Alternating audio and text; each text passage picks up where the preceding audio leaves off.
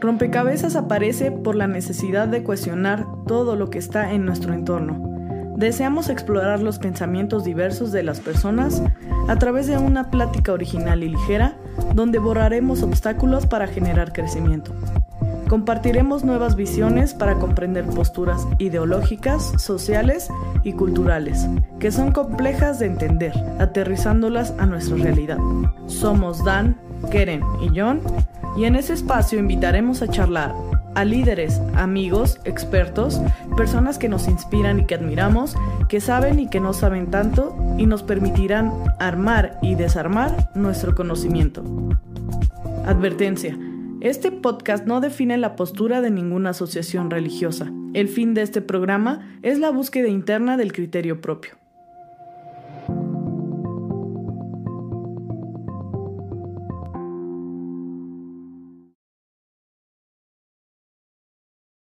Buenas tardes a todos los que nos están viendo el día de hoy por eh, este rompecabezas. Pues ya estamos en, en, el número 63 del rompecabezas. ¿Quién lo diría? Ya un poquito más de un año y estamos eh, y seguimos, seguimos aquí sobreviviendo este rompecabezas y, y, yo creo que esto no sería posible, sin duda alguna, sin todas las piezas que se nos han sumado. Si tuviéramos que nombrar a todos nuestros invitados, yo creo que se nos escaparían bastantes porque gracias a Dios todos han aceptado nuestras invitaciones y sobre todo han dejado un granito de arena y yo no creo que esta sea la excepción porque tenemos una gran invitada. Pero antes de ir con esta gran invitada, eh, quiero saludar hasta la Ciudad de México a nuestro amigo y hermano Dan Andrade. ¿Cómo estás, Dan?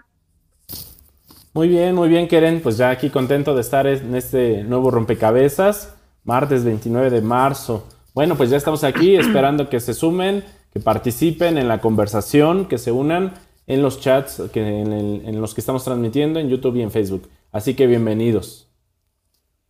Bueno, y, qué bueno que estás viendo por allá por la Ciudad de México y ahora vamos con Jonathan hasta la otra habitación de Metepec. hola, hola, buenas tardes a todos. Pues ya estamos listos para un podcast más. Mira, ya se están uniendo aquí Antonia Marín García, eh, Daniel Mendoza, un abrazo a la invitada del día de hoy, a Angie Cruz. Eh, Belice Mónaco también ya están saludando y están pasando listados por aquí. Pues comenzamos, Keren. Sí, pues mira, sin más ni más, yo creo que para mí es un gran honor presentar a esta invitada, porque ya tenía mucho tiempo que yo la traía en mente y también se lo había compartido a John, pero queríamos encontrar un buen tema y yo creo que el mejor tema es donde te sientes como pez en el agua y yo creo que ella tiene mucho que aportarnos el día de hoy en, este, en esta tarde y sobre todo yo le tengo una admiración muy grande porque la conozco, pues se podría decir que desde, desde bebé, desde niña, ¿no? Eh, tengo la fortuna de que también eh, su, una de sus hijas, la, la mayor, eh, fue mi mejor amiga durante mucho tiempo de mi vida y sigue siendo una de mis mejores amigas hasta el momento. Y también, pues, la admiración de que es una gran maestra, no nada más por, por la admiración que le tenemos, sino porque ese es su título. Y yo creo que eh, maestra también de la vida y de, de muchas otras cosas más, también muy querida por nuestra familia, Mendoza Andrade. Y pues sin más, voy a presentar a Zafira Rojas. Ella está el día de hoy con nosotros con este tema de logoterapia, pero quisiera que reahondaras un poquito más en, en, qué es lo que hace Zafira, cómo estás, cuántos años tienes, lo que nos quieras comentar para, para romper este hielo un poquito y para que la gente que no te conoce pueda conocerte un poquito más. Qué linda, Keren. Muchísimas gracias a los tres por la invitación y los felicito por el programa. La verdad es que sí, ya vi dos y, dos podcasts y me gustaron mucho y estuve ahí, este, pues, de chismosita poniendo algún comentario. Bueno, pues muchísimas gracias. ¿Y qué te puedo decir de mi Keren? Si ya lo conocen, creo que todo.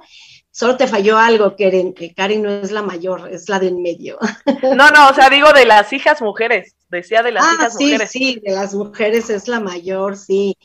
Pues mira, ¿qué te puedo decir? Eh, con toda humildad, yo soy docente, me dediqué 30 años al servicio docente, ya estoy jubilada. Y bueno, no he querido, dicen o decían muchos, escuchaba yo mucho que te jubilas para enfermarte y morirte. Yo dije, no, yo no me voy a jubilar para enfermarme y morir, voy a seguir estudiando y es lo que estoy haciendo, lo que me gusta, ¿verdad? Como bien decían ustedes. Y bueno, eh, inicialmente, pues yo estudié ciencias sociales, con eso inicié una, eh, una labor docente en secundarias y después en prepa abierta y me han puesto en distintas asignaturas durante todos estos años. Y como laboré como orientadora educativa, pues me fui por ahí a estudiar desarrollo humano, que era lo que más o menos iba de acuerdo al, a la función. También tuve la oportunidad de estudiar la maestría en planeación, planeación educativa, que me gustó muchísimo. Después, entre el ejercicio docente, pues te van pidiendo como que, o más bien vas sintiendo la necesidad de actualizarte y me estudié por ahí un diplomado en integración y desarrollo del factor humano, que se refiere más a recursos humanos en la UNAM, y después terminé en el diplomado de desarrollo humano del Politécnico. Y así, pues me ha llevado la vida entre cursos y me ha gustado mucho esto de la, del desarrollo humano y pues por eso es que estoy en esto de la logoterapia y ahorita estudiando terapia gestal es un poquito de todo. Yo le decía a, John, yo no soy experta, soy de los que solo sé que no sé nada, porque te, impregnas un poquito de una cosa, un poquito de otra y te vuelves todólogo y experto en nada o especialista en nada, ¿verdad? Pero bueno, lo mío ha sido la educación. ¿Y qué tal John y Dan, eh? Quedaron con el ojo cuadrado porque ella dice humildemente que ha estudiado poquito. Pero, a ver, repítanme todo lo que estudió Zafira. No, me queda claro que esta parte de que ya ella ya terminó su labor, apenas yo creo que va comenzando porque es una nueva etapa en la que también ahora, ahora nos podrá compartir un poquito más también de lo que ha aprendido últimamente. Sí, con mucho gusto. Mira, en realidad, eh, hace muchísimos años, cuando yo era joven, yo hice el examen para la universidad en la carrera de psicología tuve la fortuna de que me quedé. Pero bueno, por aquello de que soy un poquito distraída, se me pasó la fecha de la inscripción. Y cuando fui, pues me dijeron, señorita, esto no es un juego, váyase a su casa y regresé después. Y ya no regresé, me inscribí en otra escuela, pero desde entonces la psicología me, me llamaba mucho, ¿no? Hice solo un año en, psicología educativa en la normal superior y después ya me pasé a ciencias sociales por cuestiones políticas, académicas, más que por cuestiones personales. Pero bueno, la vida te va llevando. Durante los cinco años de carrera llevé psicología, durante la maestría llevé psicología y en los diplomados pues es pura psicología. Pero repito, no, no, no soy experta, eh, me gusta, me gusta, le entiendo, me apasiona pero bueno, tampoco la domino, ¿no? Tampoco, como le decíamos a los chicos de la escuela, tampoco soy enciclopedia, ¿no? Yo necesito siempre un apuntador. Y a mí me da la impresión, Zafira, de que de alguna manera todo esto que tú buscas estudiar, el hecho de eh, eh, educar, ¿no? De formar, creo que tiene que ver mucho con tu interés, o, al menos eso yo percibo. La realidad es de que es lo que, lo que yo he notado de ti desde lo que te veía, ¿no? Porque la verdad creo que nunca hemos como, nos hemos detenido a platicar personalmente, pero yo veía eh, una mujer servicial, ¿no? Como que además que le gusta tratar con las personas. Yo no sé si por ahí viene también ese como interés de estudiar todo esto que finalmente tiene que ver con, con las personas, psicología, ¿no? Este, educación, de lo que vamos a hablar hoy. No sé si, si, si mi percepción es correcta. Sí, Dan, muchas gracias. Mira, eh, uno siempre se impregna de los consejos o las palabras de los padres, en este caso de mi madre. Ella siempre me dijo desde que yo era niña, todo lo que Dios te dé siempre es para ponerlo al servicio de las personas. Cuando yo estoy en la carrera, me dijo, ok, ya terminaste una carrera, es para ponerlo al servicio de Dios. Bueno, así eran sus palabras, ¿no? Entonces, a mí siempre me, me quedó claro y por eso esto de la logoterapia me ha hecho mucho sentido en lo personal, porque precisamente una de las, eh, de las finalidades es el poner al servicio de los demás lo que te llega de la vida, lo que te llega de Dios, lo que, lo que logras eh, crear, adquirir, que además no es tuyo, siempre estamos tomando de autores, de investigadores, de, de gente experta realmente, estamos tomando algo que ellos aportaron y de ahí pues lo tomamos para compartir, porque realmente nada es nuestro, ¿no? Ya, ya no hay este, grandes descubrimientos en respecto a teorías, por ejemplo, de la psicología. Entonces, todo lo vamos tomando y de educación todo lo vamos tomando y se va como actualizando, renovando, actualizando a las necesidades sociales, eh, culturales, pero siempre estamos tomando de otros. Entonces, si otros te han legado, ¿por qué tú no vas también a compartir? ¿no? Al menos esa es mi, pues sí, mi filosofía y mi característica de vida. Claro, oye, esto de logoterapia cuando, cuando me lo comentaste me pareció un poco interesante porque realmente hace un poquillo sé más o menos de dónde surge, pero no, no, no sé yo en lo particular eh, todo el contexto y nos gustaría que poco a poquito fuéramos abordando el tema porque ya hay personas que nos están aquí preguntando qué es logoterapia, ¿no? Para empezar, de dónde surge y para entender un poquito de ello. Claro, bueno, la logoterapia va a ser una corriente psicoanalítica que va a ser fundada por, eh, se me fue el nombre, Víctor Frankl. Víctor Frankl, un eh, neurólogo vienés, vienés que lo, la va a empezar a investigar antes de la Segunda Guerra Mundial y va a, lamentablemente, él va a caer en los campos de concentración, en donde va a poner en práctica sus estudios, sus observaciones científicas, sociales, eh, filosóficas, porque es una corriente, bueno, vamos a decir que es una teoría, es una postura eh, ideológica y es una eh, corriente psicológica, es una escuela psicológica, de hecho se considera la tercera escuela vienesa después del psicoanálisis y después de la teoría de Alfred Adler, que va a hablar de la psicología del yo. Entonces, la, la, la logoterapia va a ser como una, un nuevo planteamiento que va a continuar o se va a desprender primero del psicoanálisis y de, y de la psicología eh, existencialista y de la psicología humanista, que bueno, si gustan, ahorita hablamos un poquitito de ello, pero bueno, son, tiene bases teóricas, tiene bases psicológicas, sociológicas, y bueno, va a ser una corriente que va a ser planteada por Víctor Frankl en donde de lo que se trata es de rescatar el sentido de la vida, porque se habla de un vacío existencial en donde las personas a veces vivimos con ese vacío existencial, en donde no sabemos quiénes somos, qué queremos, a dónde vamos, por qué existimos. Si la psicoterapia de, de Freud habla de el por qué o de dónde, cuál es el origen de por ejemplo, la psicosis, la neurosis, de las condiciones mentales, la logoterapia nos va a hablar del para qué, ¿sí? Del para qué, para qué estoy aquí, para qué vas a hacer esto, por qué vas a hacer esto. Y hoy me encontré un libro eh, de, de un estudioso de Torah que dice, ¿para qué te sirve una camisa? ¿Para qué te sirven unos zapatos? y estas preguntas yo quisiera dejarlas planteadas y que alguien al ratito nos comparta las respuestas. Creo que son muy sencillas. ¿Para qué te sirve un barco? ¿Para qué sirve, no sé, un teléfono hoy en día que es algo tan, tan moderno, ¿no?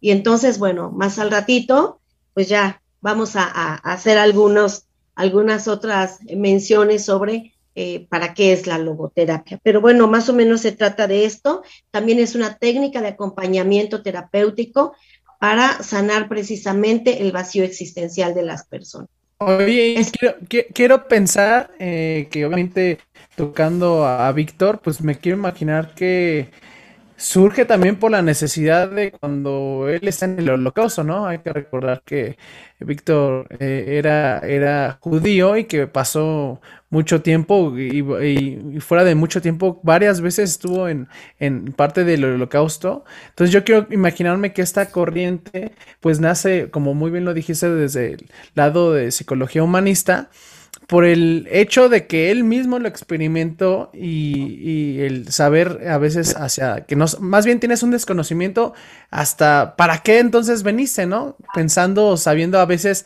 o teniendo cualquier, ya sea religión o algún sustento o alguna base de, ideológica, yo creo que pues sí a todos nos, nos, nos impacta a veces el saber hacia dónde vamos o qué va a pasar, ¿no? Sí, mira, eh, muchas veces, por ejemplo, a los chicos tú les preguntas, ¿y qué piensas estudiar? Y te dicen, pues no, no sé. ¿Y qué te gustaría? No sé. Bueno, ¿qué te gusta? ¿Estar con la gente encerrado? Pues no sé. ¿O te gustan las matemáticas o las ciencias eh, de la salud o biológicas o las sociales, no sé. Entonces, eh, ayuda mucho cuando los padres tienen cierta expectativa sobre los chicos y les dicen, no porque tú quieras que el niño cumpla la expectativa tuya, pero sí darle como una orientación, porque los niños no saben de esto. Eh, fíjate que tú podrías ser ingeniero, podrías ser carpintero, que te gusta ver, observar a los niños en sus habilidades y destrezas y orientarlos. O por qué no decirle, a mí me gustaría que tú fueras abogado. Claro, los chicos ya estudiarán lo que ellos quieran.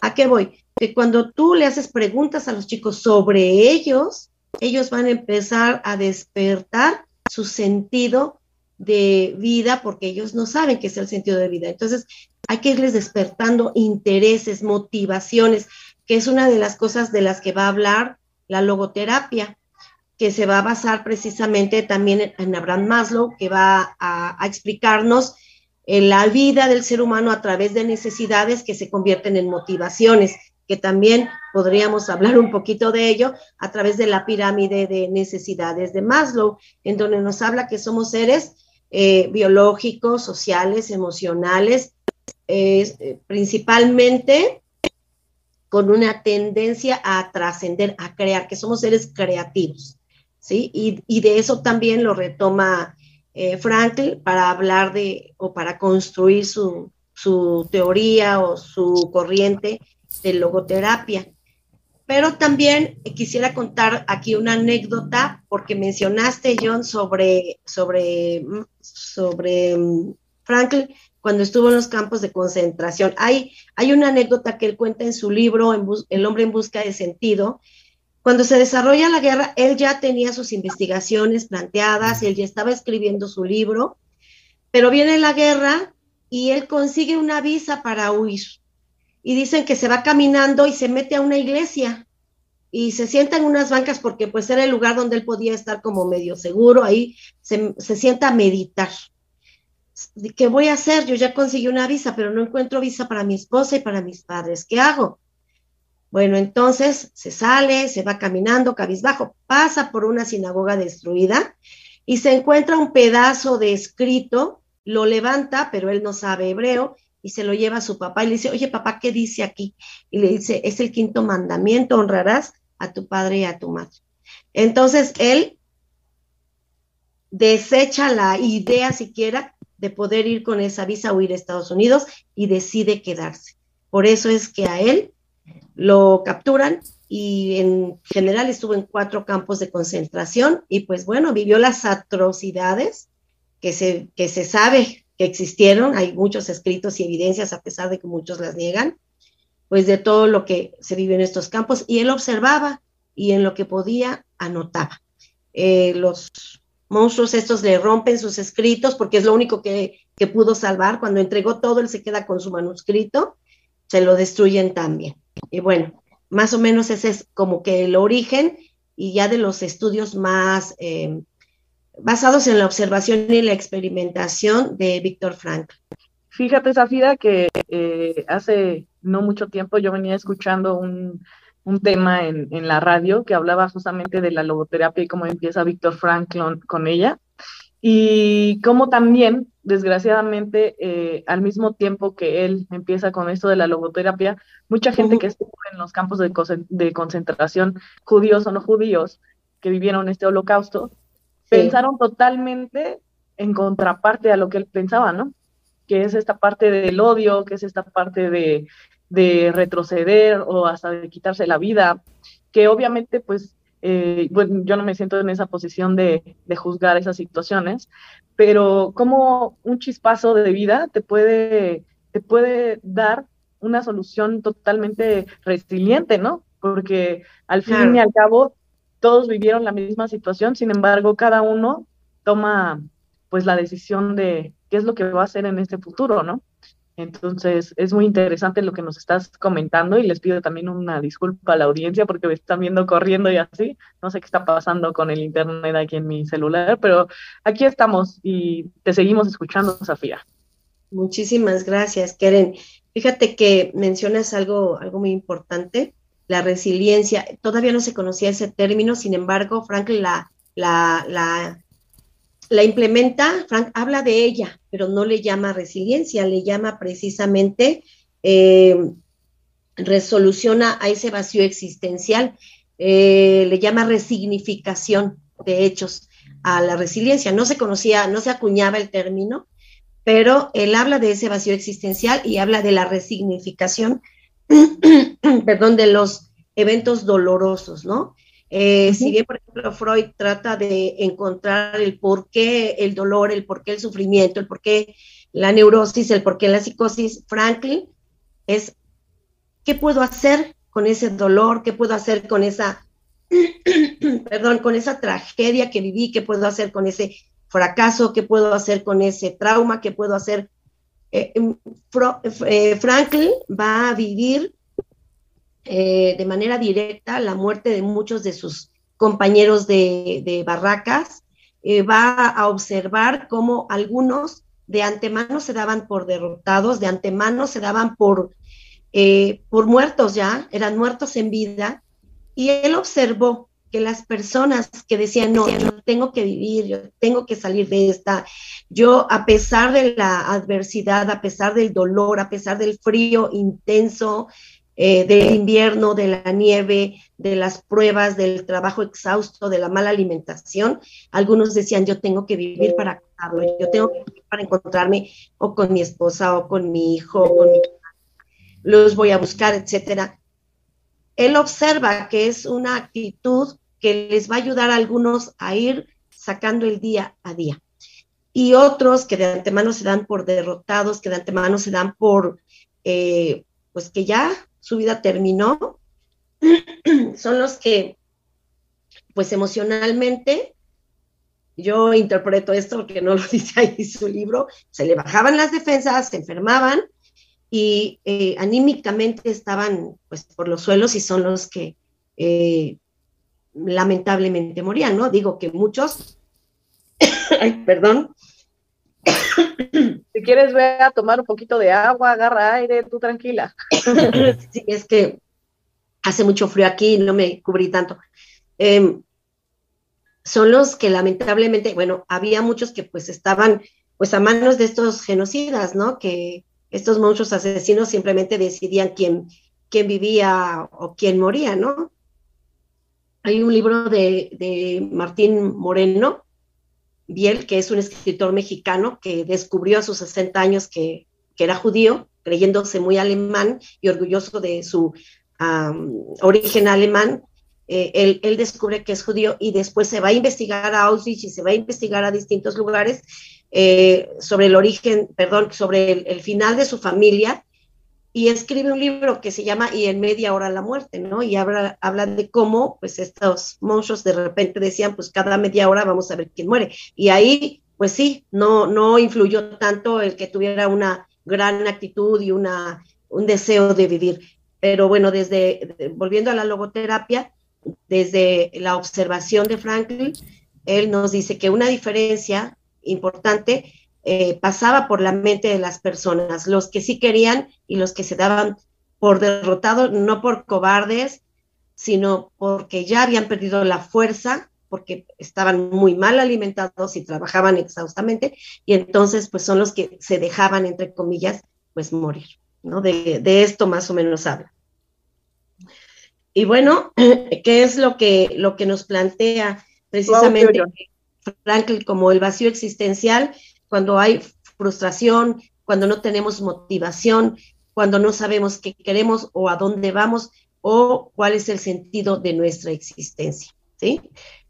Y bueno, no sé si tengas, ibas a decir algo o... Yo iba a decir algo, pero... Sí. adelante, adelante, John. Iba, a preguntar, eh, ya, ya, conocimos y entiendo y estoy entendiendo un poquito acerca de dónde viene la logoterapia, de, de dónde surge, pero en un caso como práctico, en un, ¿cómo, ¿cómo puede funcionar o cómo puede ser aplicada la logoterapia?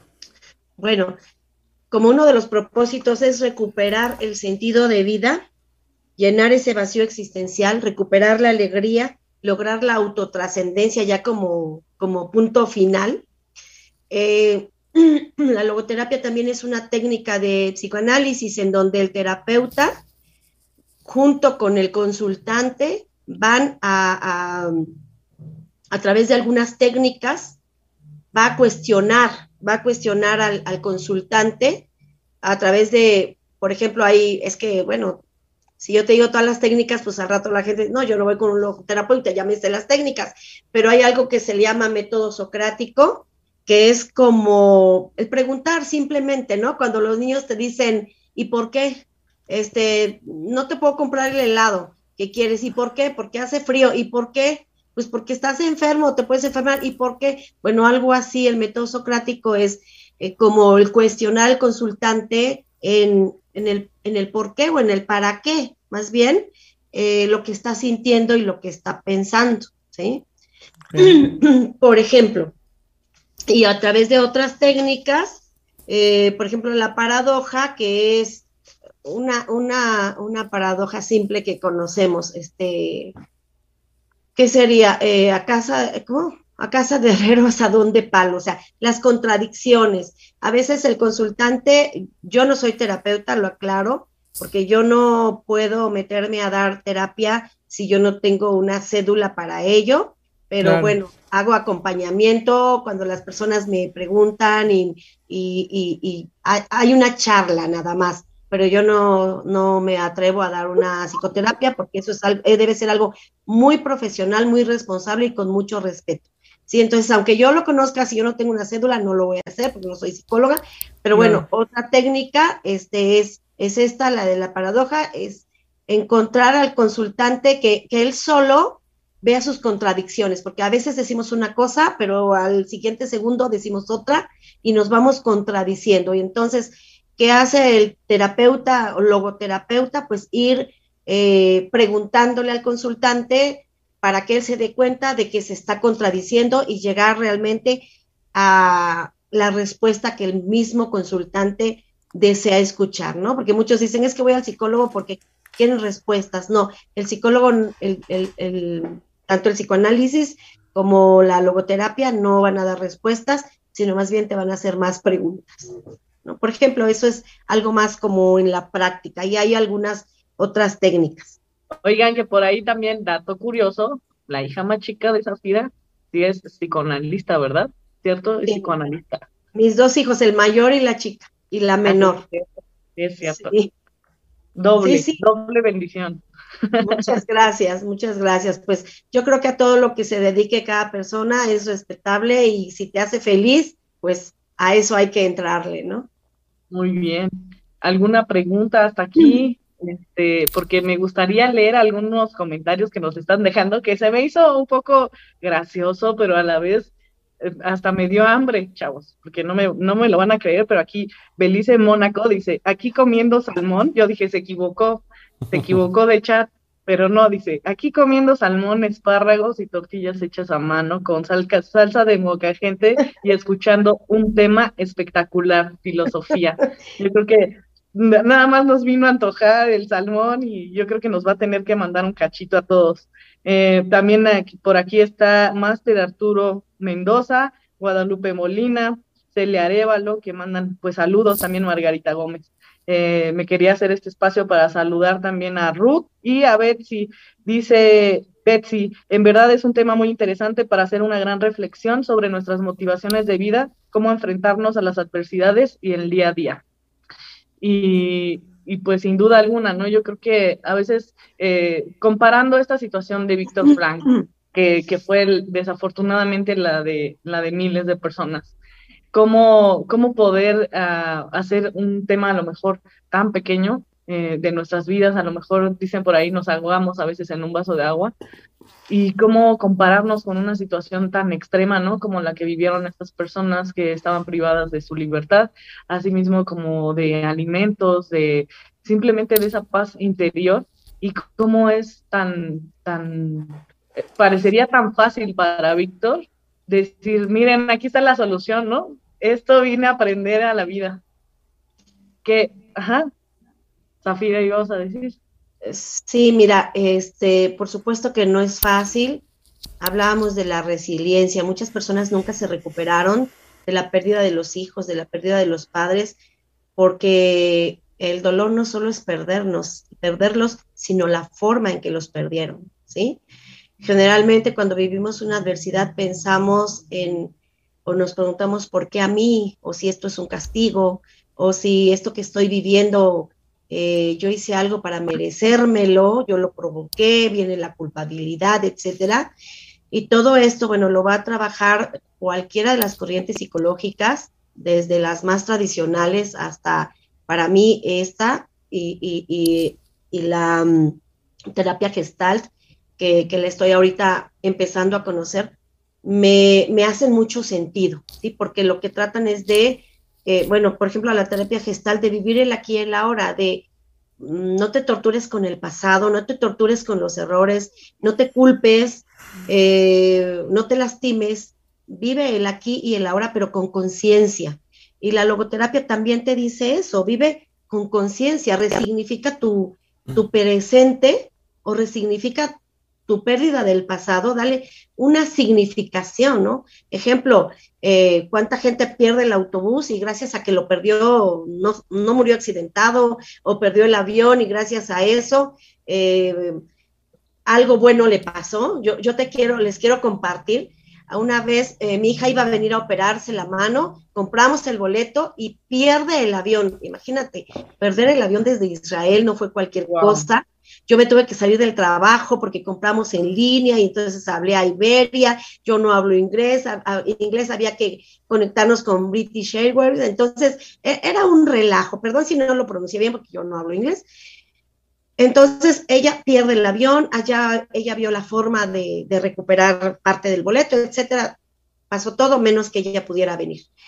Cuando ella regresa a su casa después de haber estado en el aeropuerto muchas horas, a las ocho horas, algo así, le llaman y le dicen, es urgente que vengas porque te vamos a dar a, firmar los documentos de tu eh, nacionalidad israelí. Entonces, siempre hay un porqué.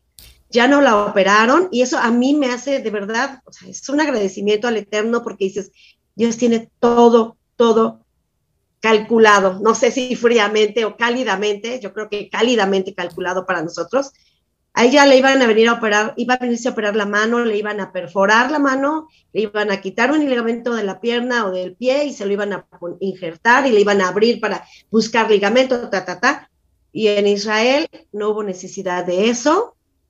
Le dijeron que el origen de todas las enfermedades, como lo sabemos, es el estrés y por el estrés se le habían inflamado las mini microvenas de los huesos. Y ese era el problema le alinearon columna y con eso ella sanó, algo que aquí le iban a hacer un experto este cirujano de mano, le iba a perforar la mano, hacer un hoyito en el hueso.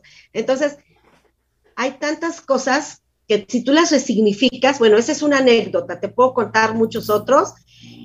Y quizás si ustedes, todos los que nos están viendo y escuchando, yo les voy a hacer que piensen, ¿qué pérdida tuviste algún día? Que después dijiste, no cabe duda que lo malo fue para bien.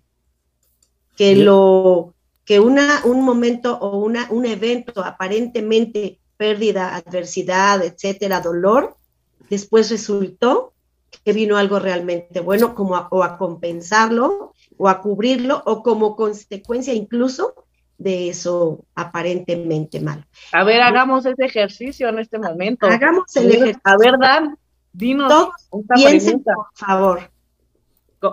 antes de hacer el ejercicio, estaba pensando justamente en la importancia de la resignificación, como decías, eh, Zafira, ¿no?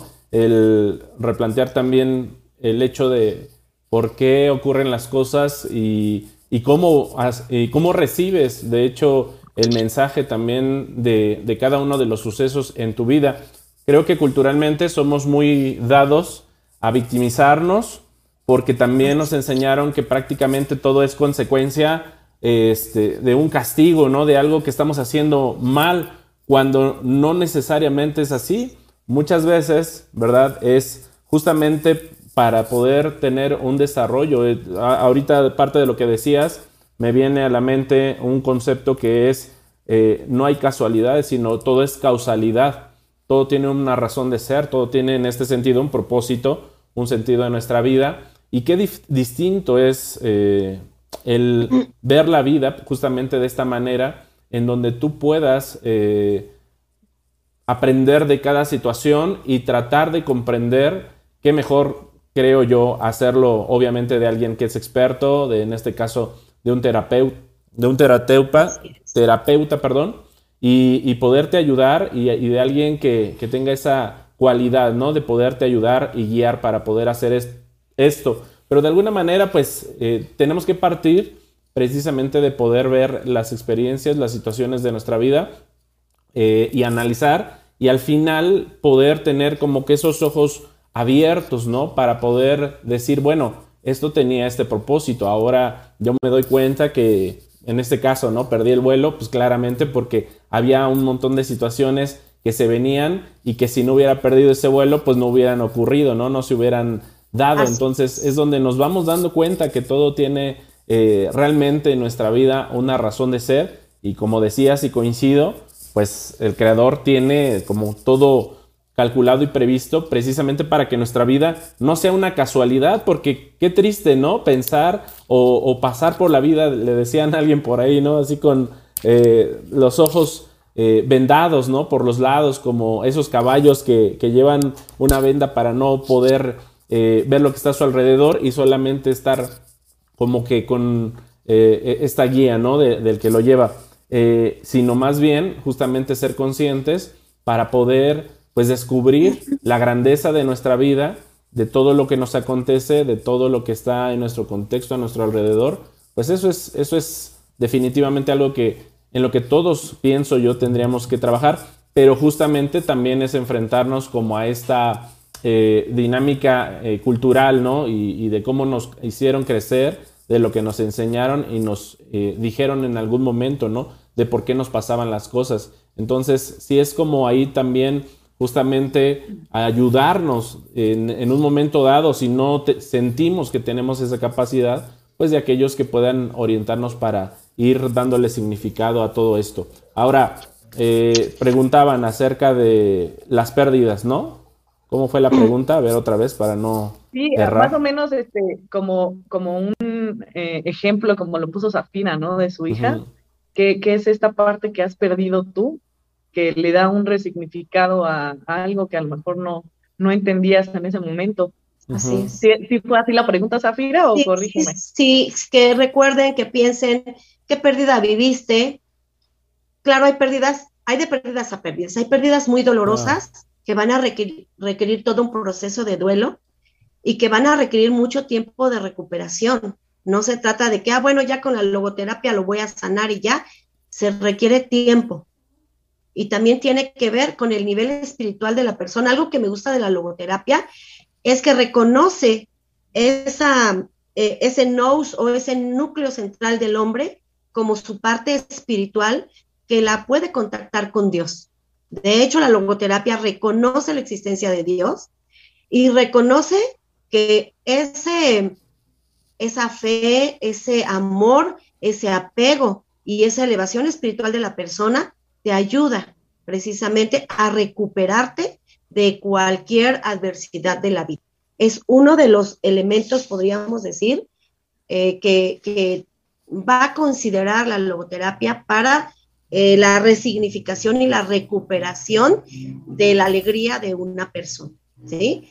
Eh, entre los psicólogos y las corrientes y las doctrinas y teorías y filosofías que sustentan a las mismas, valga la redundancia, las mismas corrientes psicológicas, pues va a haber los agnósticos, los incrédulos o, ateos, y va a haber los que sí reconocen una existencia divina, ¿no? Entonces, bueno, esta es otra parte que, pues yo creo que va con, al menos con mi filosofía de vida, con mi pensar, con mi sentir, y que también me, me hace muchísimo sentido, ¿no? Eh, el hombre nos la pasamos preguntándonos, y es importante, además de preguntarme quién soy, es para qué estoy aquí. ¿No? Yo les preguntaba, ¿para qué sirven unos zapatos, un saco, una gabardina, un teléfono? ¿Para qué sirve mi vida? ¿Yo para qué estoy aquí? ¿Cuál es la función de mi vida? ¿Voy a pasar simplemente eh, eh, Dan me lo recordó porque así se lo decía yo a mis alumnos y así a veces se lo platico a, algunos de mis nietos, que a veces no puedo platicar con todos de estos temas, pero con alguno de ellos o con dos como que platicamos más.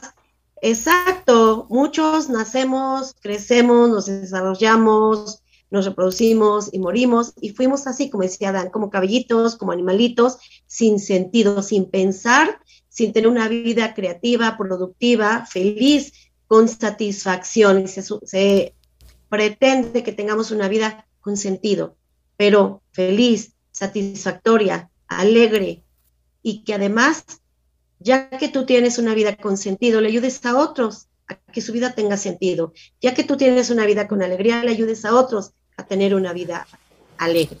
Y ahorita, perdón, que dices eso, Zafira, también me hace sentido, ¿no? Hablando de esto, eh, en relación a la creatividad. Escucho ya un par de veces que mencionas este, este término.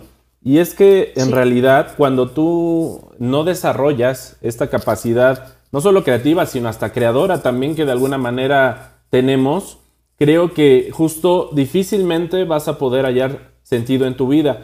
Porque digo, a lo mejor nosotros, y ahorita también me surgió ahí la duda, si realmente la logoterapia en esencia esta de Frankl eh, lleva hacia el, hacia el, reconocimiento o a esta conexión con el, con el creador, o, más bien depende del terapeuta que, tenga como esta base, ¿no? Pero bueno, ahorita vamos a, volvemos a eso. Eh, estaba en, en el hecho de la creatividad. Es algo que tenemos que desarrollar justamente para poder pues darle sentido a la vida, porque si no experimentamos esto que ahora a lo mejor nosotros que estamos vinculados, ¿no?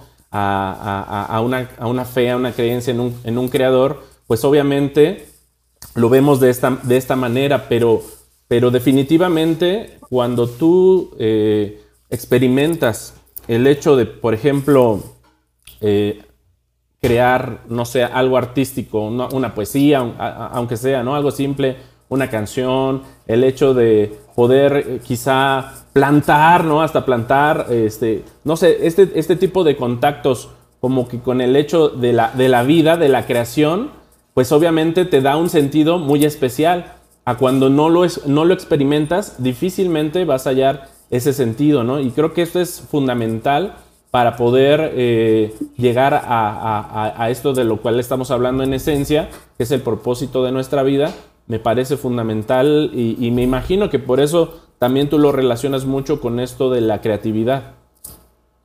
Sí, de hecho, uno de los postulados de la logoterapia es después de que recuperas o sanas a través del sentido, recuperas la alegría, después de que le encuentras un sentido a tu vida, empiezas a elevarte, por decirlo de alguna manera, bueno, en palabras propias, ¿no? Lo dice de otra forma, y uno de los eh, propósitos más elevados de la logoterapia va a ser la trascendencia. O sea, ¿cuál es el final de la logoterapia? Encontrar sentido para tu vida a través de eh, la creatividad, de la planeación, de logros, de, em, de producir, de que tú produzcas lo que creaste y de trascender. Quien trasciende eh, muchos dicen, bueno, escribe un libro, siembra un árbol y este, no me acuerdo cuál es la otra, pero no solo así trasciendes, ¿no? Cuando tú educas para la siguiente generación y educas en bases, en valores, en, eh, en cosas buenas, en que, en que tu familia aporte al planeta y agradezca al universo y al planeta que nos está acogiendo, es una forma de trascender.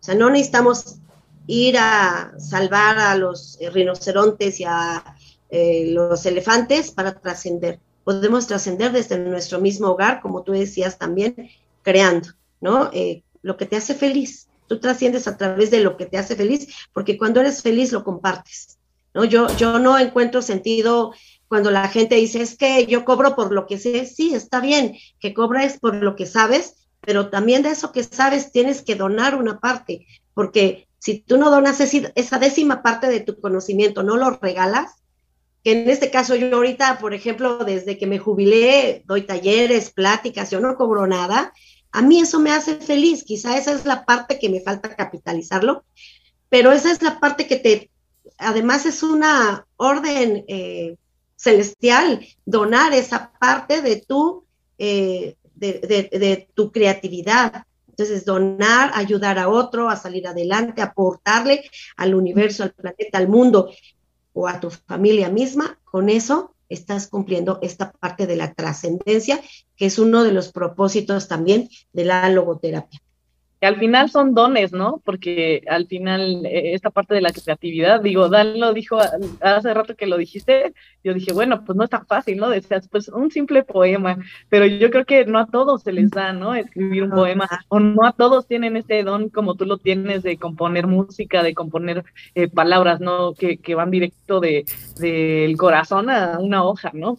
No todo el mundo tiene esta creatividad de hacer videos como John, esta creatividad de poder pararse frente a un público, frente a alumnos, a hablar de temas o hablar de, este conocimiento. Y yo creo que es parte de esos dones que estamos como nada más eh, reformulando porque ya existen ahí, ¿no? Hablando de eh, esta parte espiritual que tocan, ya existen, nada más lo estamos reformulando y lo estamos dando un sentido y estamos regresando, como dice Zafira, un poco de lo que nos da, de lo mucho que nos da, si, si todos los que están aquí escuchando nos tienen alguna creencia en particular, ya sea el ser supremo, lo que crean, al final es esta parte que, que, vamos a regresar, ¿no? Este, este don que tenemos, un poquito de lo que vamos a regresar al mundo a, a algo positivo. Y yo creo que no, no hay tema, ¿cómo les diré? Es que ahorita estaba recapitulando un poquito y hemos hablado de un montón de temas aquí en el podcast relacionados con el arte, relacionados con esta creatividad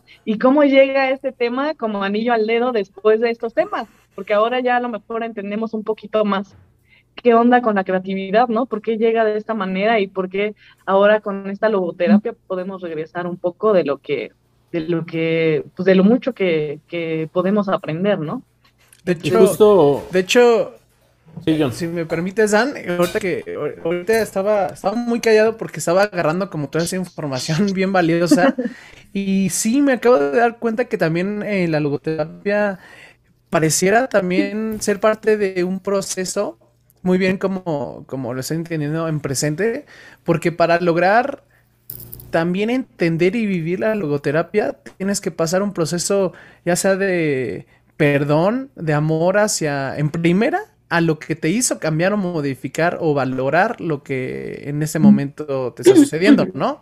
En este caso, en el caso de, de Víctor Frank, eh, pues él tuvo que amar y perdonar el que quizá él, estuvo en el holocausto. Si no, no hubiera podido hacer esta, este proceso de, de, resignificar su vida y verlo hacia un lado positivo. Porque como lo, lo podemos entender también, eh, o sea, siendo realistas, después de terminar una guerra, muchos de ellos realmente se querían, aunque habían sobrevivido, querían suicidarse. O peor aún, ya, estando del otro lado, ellos hasta mataban o tenían que matar a los mismos nazis o a la misma gente que, que, le, que les hicieron daño. Entonces, imagínense qué tan fuerte puede ser este, de verdad, el buscar la resignificación mediante el perdón y, perdonar lo, lo, negativo para pasar algo positivo. Creo que ese es un proceso eh, muy difícil, pero creo que está súper padre. Y quería preguntarles. Obviamente estamos hablando de, la logoterapia del lado como positivo y qué bueno que hizo el comentario, creen, porque como, lo, como decía que este Dan en la cuestión de creatividad, de, fomentar o hacer algo creativo, yo también creo que lo veo hasta riesgoso porque como muy bien lo dijo Keren, no todas las personas eh, son como que las más creativas del mundo y yo creo que si buscamos que sea mediante estos procesos de la creatividad, también podríamos creo que caer en un error creo yo, porque mm, podríamos causar frustración o miedos de las personas que quizá no logran este pues activar esa parte de, creatividad. No sé cómo vean como como este lado el este este lado como negativo yo creo que es cuestión de, de, buscar, perdón que te interrumpa, Zafira, yo creo que es cuestión de ir buscando, de ir practicando algunas cosas diferentes, lo hemos dicho antes, ¿no?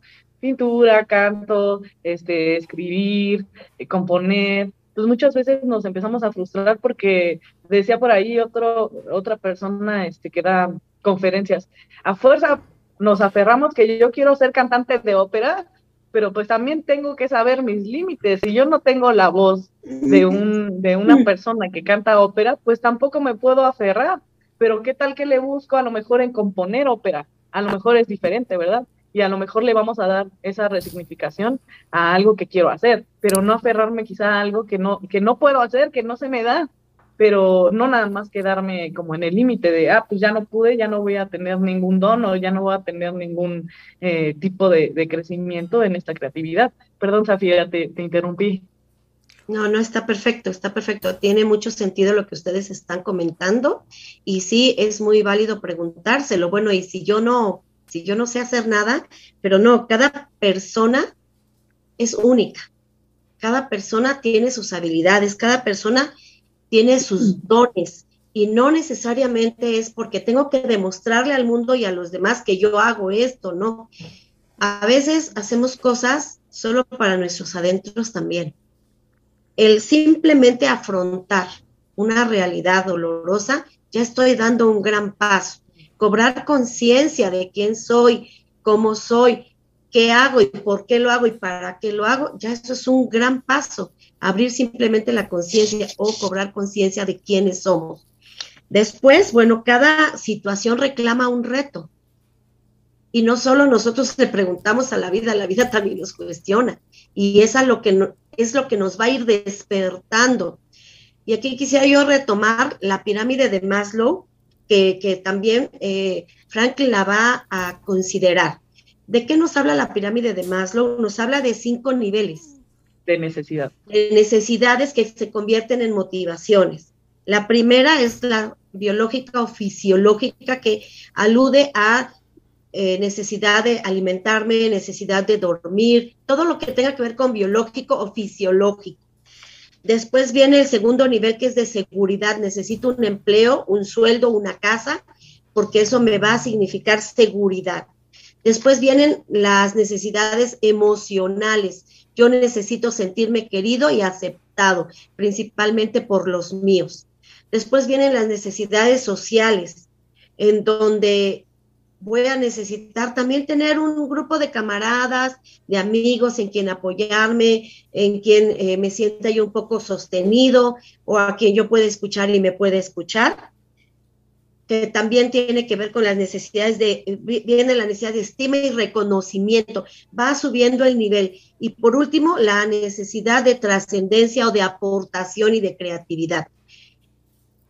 La logoterapia tiene la diferencia con esta parte de la psicología humanista de, de Abraham Maslow, que es que quedó demostrado en los campos de concentración que no necesitaban tener cubiertos todos estos niveles para poder llegar al nivel de trascendencia. ¿Cuántas personas se quitaron los únicos zapatos por dárselos a otro porque estaba enfermo? ¿Cuántas personas se quitaron el bocado, el pan que les tocaba ese día para dárselos a una mujer embarazada, por ejemplo, dentro de los campos? Entonces, ¿qué significa esto? ¿Cómo yo lo puedo? Y sí quise tocar esta pirámide porque primero tenemos que revisar en qué nivel de necesidades estoy eh, Maslow decía, si yo estoy en el nivel 1 de necesidades fisiológicas o biológicas, no puedo llegar al último nivel de trascender, pero, pero Franklin nos demuestra lo contrario, que aún no teniendo el nivel de seguridad,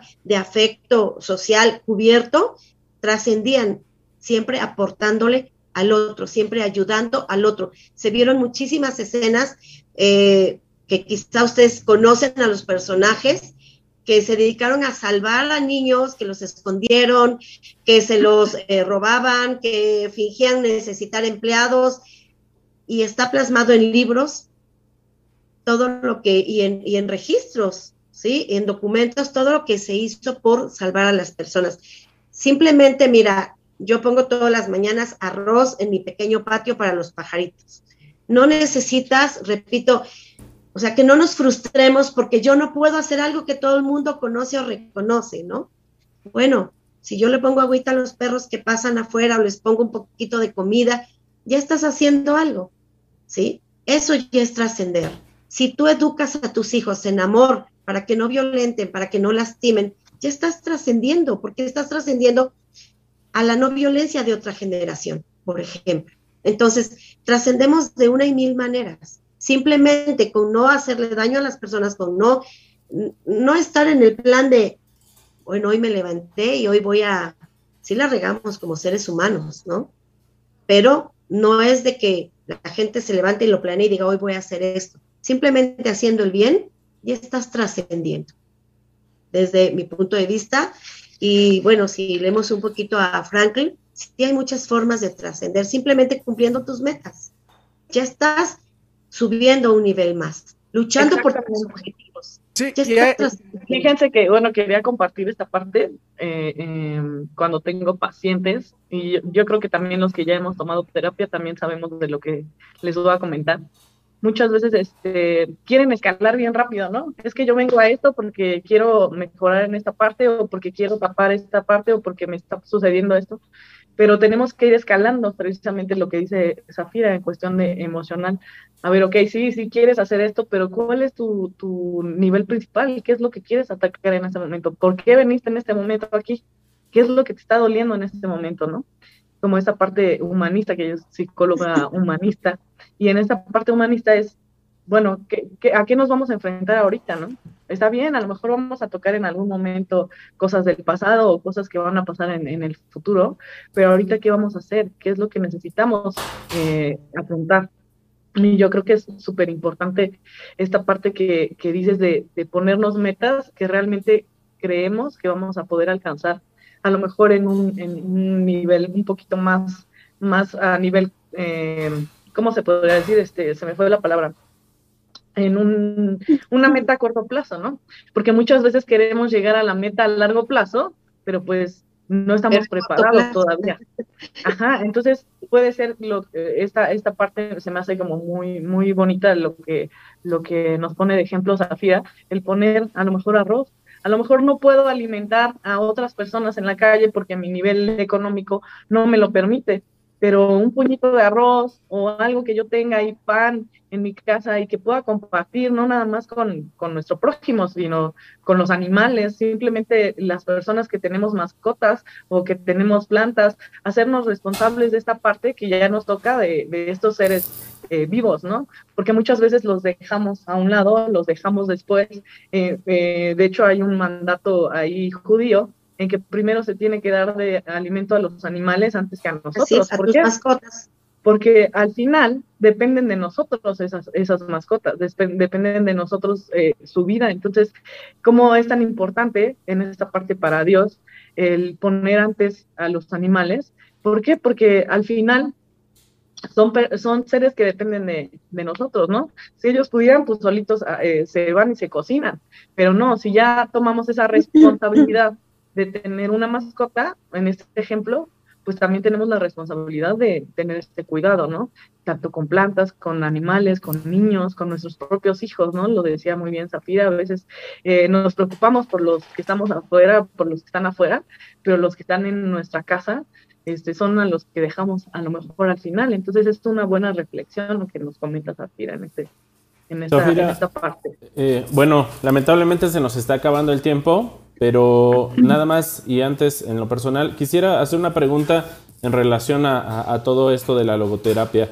Yo cuando estuve eh, leyendo eh, acerca de esto, no sé si lo interpreté mal.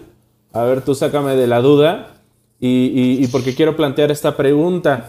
Eh, yo estaba leyendo que la logoterapia plantea que sin, más bien es necesario el sufrimiento para poder darle sentido a tu vida. No sé si lo malinterpreté o lo leí mal, o, es más bien como que una parte de varias cosas que tú tienes que experimentar como para poder llegar a, darle significado a tu vida.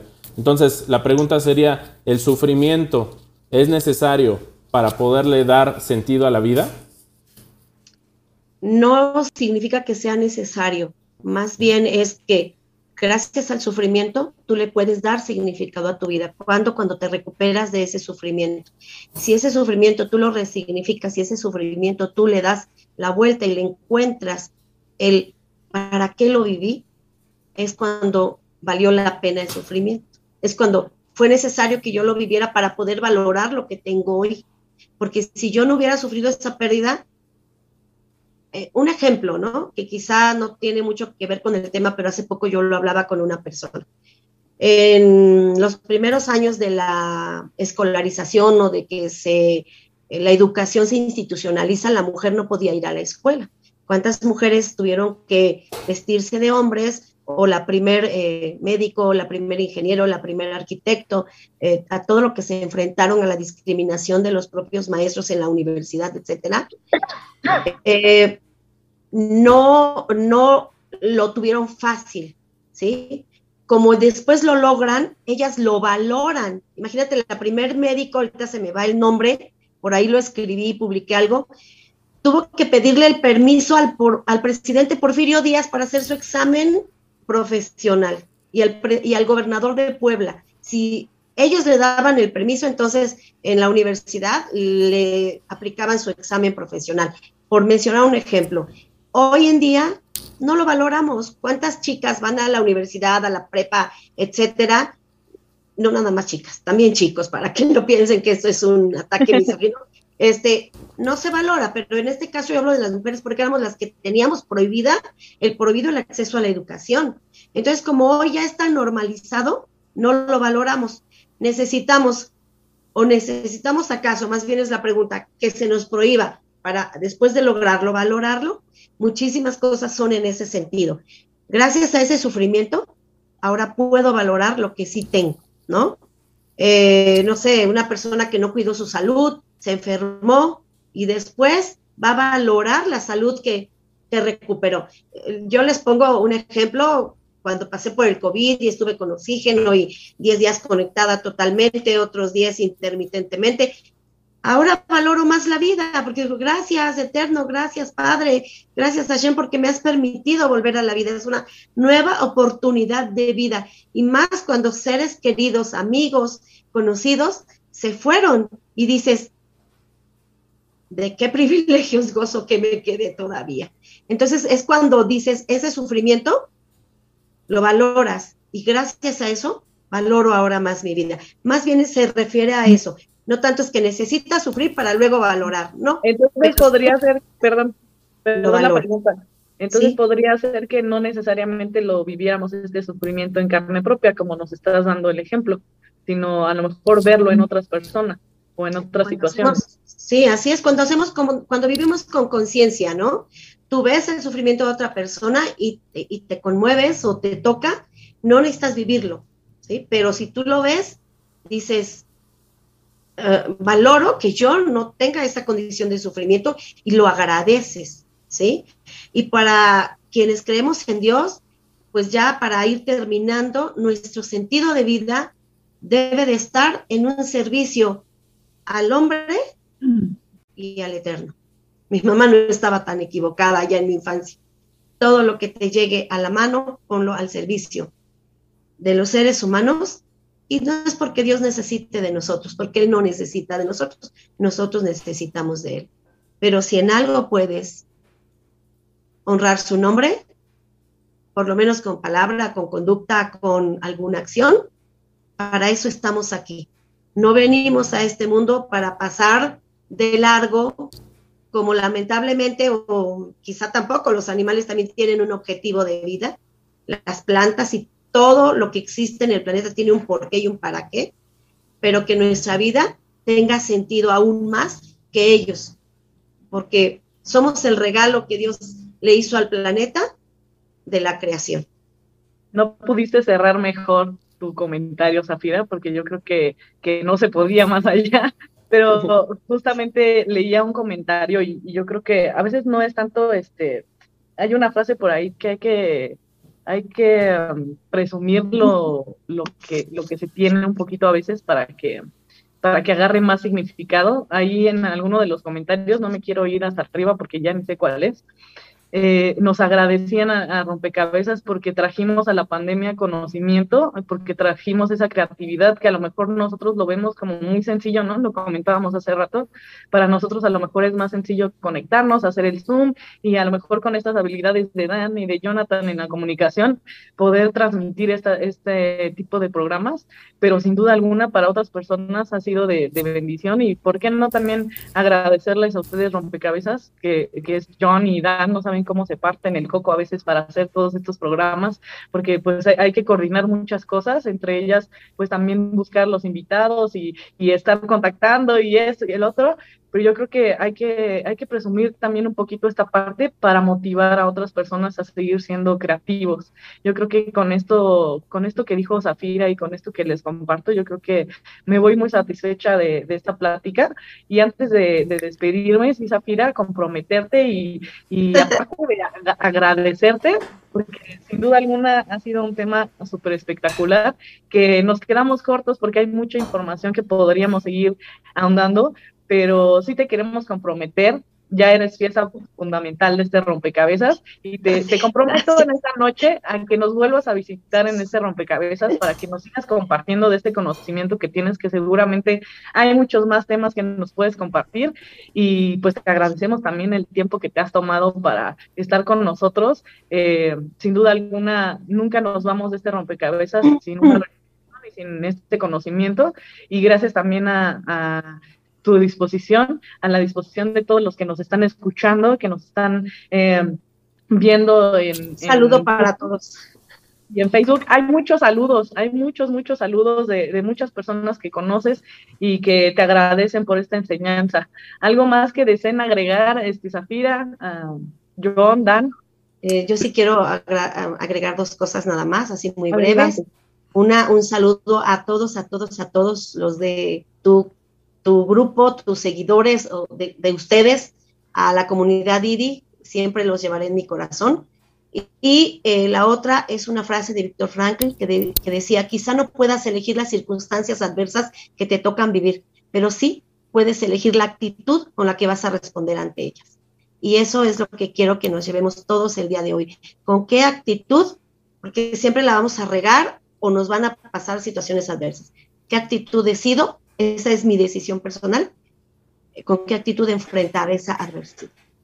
Muchas gracias a ustedes. Que Dios me los diga grandemente. Igualmente, Sofía. Gracias.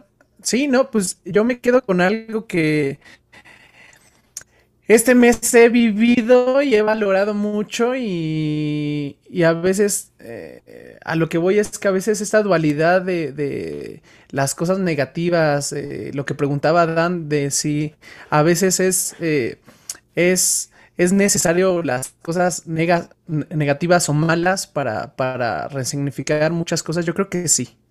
Yo creo que esa dualidad de, de lo bueno y lo malo yo creo que sí es necesario y proviene de Dios. Entonces yo creo que no debemos de... Eh, parece raro, ¿no? Parece algo contradictorio, pero las cosas negativas y malas siempre vienen para algo bueno.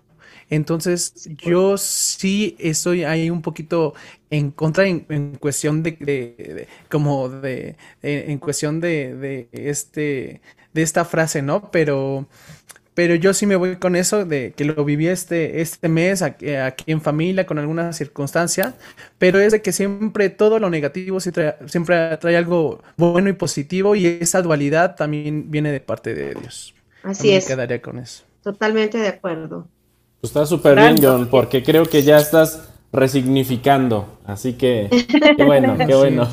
Oigan, no, pues yo encantado esta noche de, de poder tener aquí a Zafira. La verdad es de que me, he edificado mucho. Muchas gracias, Zafira.